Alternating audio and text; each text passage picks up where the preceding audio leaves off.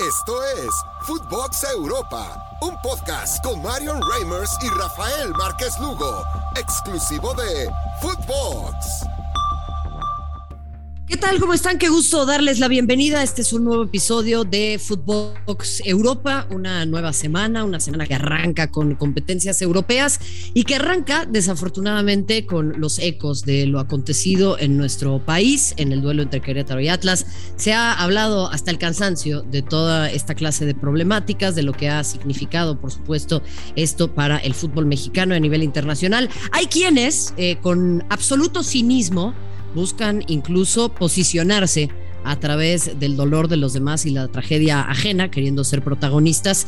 Eh, pero bueno, me parece que a ellos no les podemos dar el título de periodistas. Decía Kapuczynski que para ser buen periodista primero hay que ser buena persona y a mí me parece que utilizar eh, dolor ajeno para una ventaja personal es absolutamente desdeñable, además de que no corresponde a los principios de nuestra profesión. Hay mucha tira política también en esta temática, hay muchas cuestiones de las cuales tenemos que hablar pero me parece que ante todo eh, tenemos que poner en el eh, centro de esta conversación, obviamente, la prevención y la tremenda desigualdad que atraviesa nuestro país y que también incide en que existan esta clase de comportamientos y esta clase de conductas delictivas que no pretendo de ninguna manera defender, pero que sí creo tenemos que entender en su justa medida. Hay quienes hablan de que hay que llevar al ejército a los estadios, me parece que eh, no entienden que no se puede combatir con más violencia esta clase de situaciones, tiene que haber un mecanismo de prevención clarísimo. Y desde el periodismo, voy a saludar a continuación también a mi compañero Raúl Ortiz para que nos hable este respecto, me parece que tenemos que empezar a cambiar muchísimos discursos que han normalizado la violencia y también entender nuestra corresponsabilidad en esto. Eh, lógicamente el fútbol no va a resolver los problemas eh, sociales que durante décadas los políticos no han podido ni han querido resolver, pero en definitiva sí tenemos que hacer una labor de introspección muy, pero muy importante. Raúl El Pollo Ortiz, ¿cómo estás, amigo? Te mando un abrazo. ¿Cómo estás, Marion? Fuerte abrazo para ti, para toda la gente. Eh, pues coincido, coincido plenamente en todo lo que, lo que expones, además de una falta de empatía absoluta, ¿no? Con, eh, pues con las víctimas, ha sido una, tarde muy, muy oscura para la historia del fútbol mexicano y tristemente pareciera que hay, que hay algo más que, que la pasión desmedida eh, detrás de esta, de esta situación que se presentó en la corregidora. Lo hemos expuesto ya también en diferentes espacios. Esto también eh, va más allá de desafiliar o no a un equipo de fútbol, porque además eso tendría consecuencias brutales para muchas personas que también son inocentes inocentes, equipos juveniles, eh, equipo femenil, trabajadores eh, pues internos que tengan ahí en el club, además del primer equipo, pues personas que no tienen ninguna culpa en esta situación y que podrían verse afectadas y que seguramente se dará una noticia en las próximas horas. Es una realidad que eh, también hay un, tema de, justicia que no ha llegado. a esta hora, cuando estamos grabando el, el podcast No hay justicia porque no hay ni siquiera un detenido. Casi 48 horas después no hay un detenido, pues lo cual nos habla pues, de lo que es la, eh, el sistema en, México y que bueno, la, la, impunidad sigue y probablemente seguirá reinando más allá de que haya muchísimos esfuerzos de muchas personas para combatirla. Pero bueno, ahora sí que eh, nos, toca, nos toca continuar con, con esto, con, nuestra vida, con nuestro trabajo y parte de ello, Marion, es hablar del fútbol internacional. Sí, eh, han habido enormes repercusiones en, esta materia, ya lo iremos hablando también eh, con el transcurrir de las horas. A mí me parece que hay quienes van a buscar tajada política de este tema, incluso con lo de la desafiliación, que no lo veo posible, pero simplemente pues lo meten ahí en el mix para ver eh, eh, qué es lo que sacan. Se dice que meten hilo para sacar hebra, cosa que no me sorprendería. Incluso, incluso en el fútbol mexicano que es tan cínico, sigue superándose a sí mismo. Bueno, pues de esta manera yo nada más les voy a pedir, no usen la palabra pasión para referirse a esta clase de cosas, porque esto tiene un trasfondo delictivo que nada, absolutamente nada, tiene que ver con el deporte y me parece que tenemos que empezar a encontrar otro vocabulario para eh, referirse a este, a este tema. Ahora, eh, bueno, vamos a hablar, como lo decía Raúl El Pollo Ortiz, mi compañero, de eh, lo que sucede justamente en el fútbol europeo. Tenemos el partido de la semana a través de TNT Sports y también de HBO Max. ¿Y saben qué? Me voy a mandar un comercial. Escribí una columna sobre esta violencia entre el Querétaro y Atlas en El País, así que pueden seguir mis redes para leer esta columna. Mientras tanto, Kylian Mbappé, ya le decíamos, eh, parece estar en duda de cara al gran partido de esta semana frente al Real Madrid. Un partido que yo insisto podría ser clave en su determinación para irse o no al Real Madrid. El pollo dice que no, pero bueno, este es un tema eh, que nos va a dar y mucho para hablar. ¿Qué pasa? ¿Qué tanto le afecta al Paris Saint Germain, pollo, la baja de Kylian Mbappé, teniendo en cuenta que el Real Madrid pues llega cojeando también, ¿no? Sí, de acuerdo. Eh, obviamente sería una, una baja brutal, ¿no? Es el jugador más determinante que tienen eh, en la plantilla Marion. Eh, es un pisotón fuerte el que le da a Idrissa Gana Gay.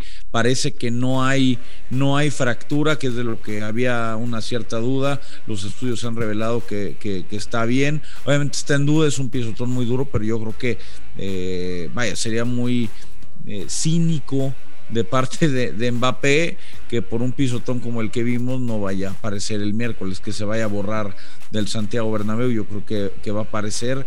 Eh, yo, yo, yo me quedo con, la mía, yo creo que no, no tendrá nada que ver el resultado de este, de esta mitad de semana con su decisión de irse o no del Paris Saint Germain.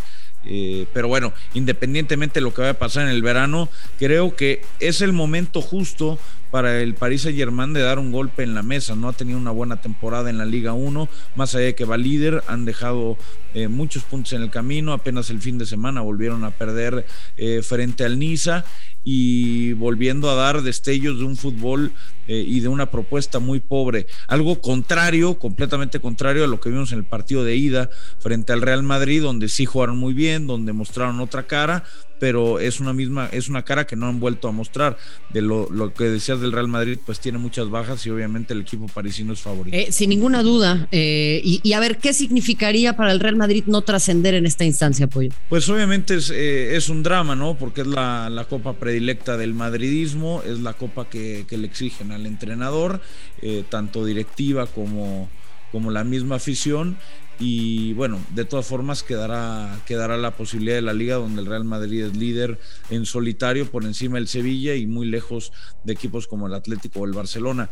Pero por supuesto que, que trascender en esta copa es fundamental, aunque creo hoy hay eh, cierto pesimismo por la plantilla que se tiene y, también a lo mejor un cierto golpe de realidad de que hoy el Real Madrid, pese a ser el equipo histórico en esta competición, el más grande, no vive su mejor momento y creo Marion no entra en el top 3 de, los candidatos o top 4 de candidatos para llevarse la competición. Sí, por lo menos lo que vimos en la ida fue lamentable, ¿eh? Eh, una cara muy distinta. Ah, claramente el Real Madrid jugó muy bien este fin de semana, viene de atrás frente a la Real Sociedad, pero pues lógicamente la manera en la que pudo mover rápido la pelota, en la que eh, alcanzó el Real Madrid a ser un equipo mucho más dominador, pues nada tiene que ver con el Paris Saint Germain, que tiene un ritmo y le imprime mucho a, este partido. Entonces, ahí creo que van a tener que ser muy cautos y muy inteligentes en el Santiago Bernabéu. ¿Cómo, cómo van a recibir a Messi, Pollo?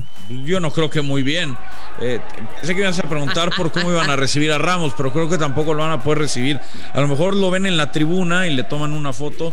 el mismo Leonardo hace poco eh, mencionaba o daba a entender que pues había sido un error llevar a Sergio Ramos, hablaba eh, muy muy claramente el, brasileño, pero, pero bueno, como dicen los catalanes, Messi vuelve al, a, su patio o a su jardín predilecto, es un campo en el que se siente muy muy cómodo, pero creo que el estilo de juego del París, Marion, eh, no ha colaborado para ver la mejor versión de Leo Messi, que a mi entender, y, me mantengo en, esa, más que preocupado por ganar la Champions o por ganar la Liga 1 o la Copa o lo que tú me digas, está preocupado por llegar físicamente a tono a la Copa del Mundo de fin de año. Bueno, pues eh, eh ese me parece también una de sus, de sus asignaturas, indudablemente, antes de, finalizar esa tan eh, importante carrera. Eh, un futbolista que creo su más grande eh, deuda hoy por hoy no es con ningún torneo local, claramente es con la Copa del Mundo, pero es con la Champions, pollo. Sí, de acuerdo. A ver, hace mucho tiempo que, que, no la levanta y la realidad es que lo han llevado a París para ganarla. Cualquier resultado, el que sea, así sea perder en el último minuto con un error arbitral, cualquier resultado que no sea ganar la Champions para el Paris Saint Germain va a ser considerado un fracaso. Y si es un fracaso para el París, será un fracaso para Lionel Messi y compañía, que dicho de paso va a ser obviamente titular junto a, junto a Neymar y probablemente Mbappé en el Bernabéu. Oye, oye, pero me estás hablando de, de, un error arbitral en el último minuto. O sea, ¿tú crees que otra vez el arbitraje va a condicionar el partido y que puede ayudarle al Real Madrid? Algo sabes, Pollo, porque eres vocero, no, no te hagas. Tú y Zúñiga algo saben. ¿Qué, me estás afirmando ahí? Digo, eh, digo incluso hasta en la final, ¿eh? no me refería al partido de ah, ahora. Digo que no importa el resultado, no importa el, cómo se den los resultados, pero si el París no gana el campeonato, deja tú al Real Madrid, el campeonato va a ser un, fracaso histórico porque, a ver, estás teniendo al, al, tridente de ensueño por el que todo el mundo suspiró en el verano y por el cual aguantaste eh, hasta 180 millones eh, por Mbappé del Real Madrid, me parece que, que cualquier resultado que no sea ganar el, el, torneo es un fracaso para el equipo catarí. No, bueno, pero, pero que no quepa. Disfrazado de francés. bueno, es que entendiendo todo lo que está pasando y lo que le va a significar también a Roman Abramovich la salida a la Premier, va a volverse un dolor de cabeza el elegir a a quienes este, convertirse en, dueños ¿eh? o a quienes permitir que se conviertan en dueños. Vamos a, ir cerrando con algunas notas del día, Pollo. Me gustaría tener un breve comentario de tu parte.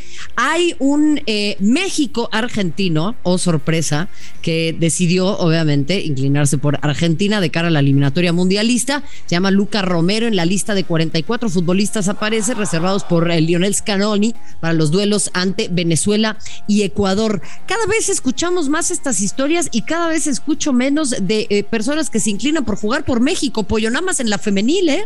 Sí, sí, la, la, realidad es que cuando tienen esa duda, pues obviamente la mayoría se va por, eh, por otros combinados, a excepción de los naturalizados, ¿no? Que lo hacen eh, pues sí, a lo mejor un tema de, cariño al país, pero también por la conveniencia de que en su país natal no los van a convocar. Romero, que, ya había dicho hace, hace mucho tiempo que él se, él se sentía argentino, más allá que también tenía raíces mexicanas y que él se sentía argentino y que si podía representaba a Argentina y que no tenía intención de representar a México, bueno, pues Scaloni eh, de alguna forma lo amarra ¿no? Aunque todavía está el, famoso cambio que podría dar, pero yo lo veo muy, muy poco probable. Oye, y bueno, es que pues, obviamente tienes esa posibilidad.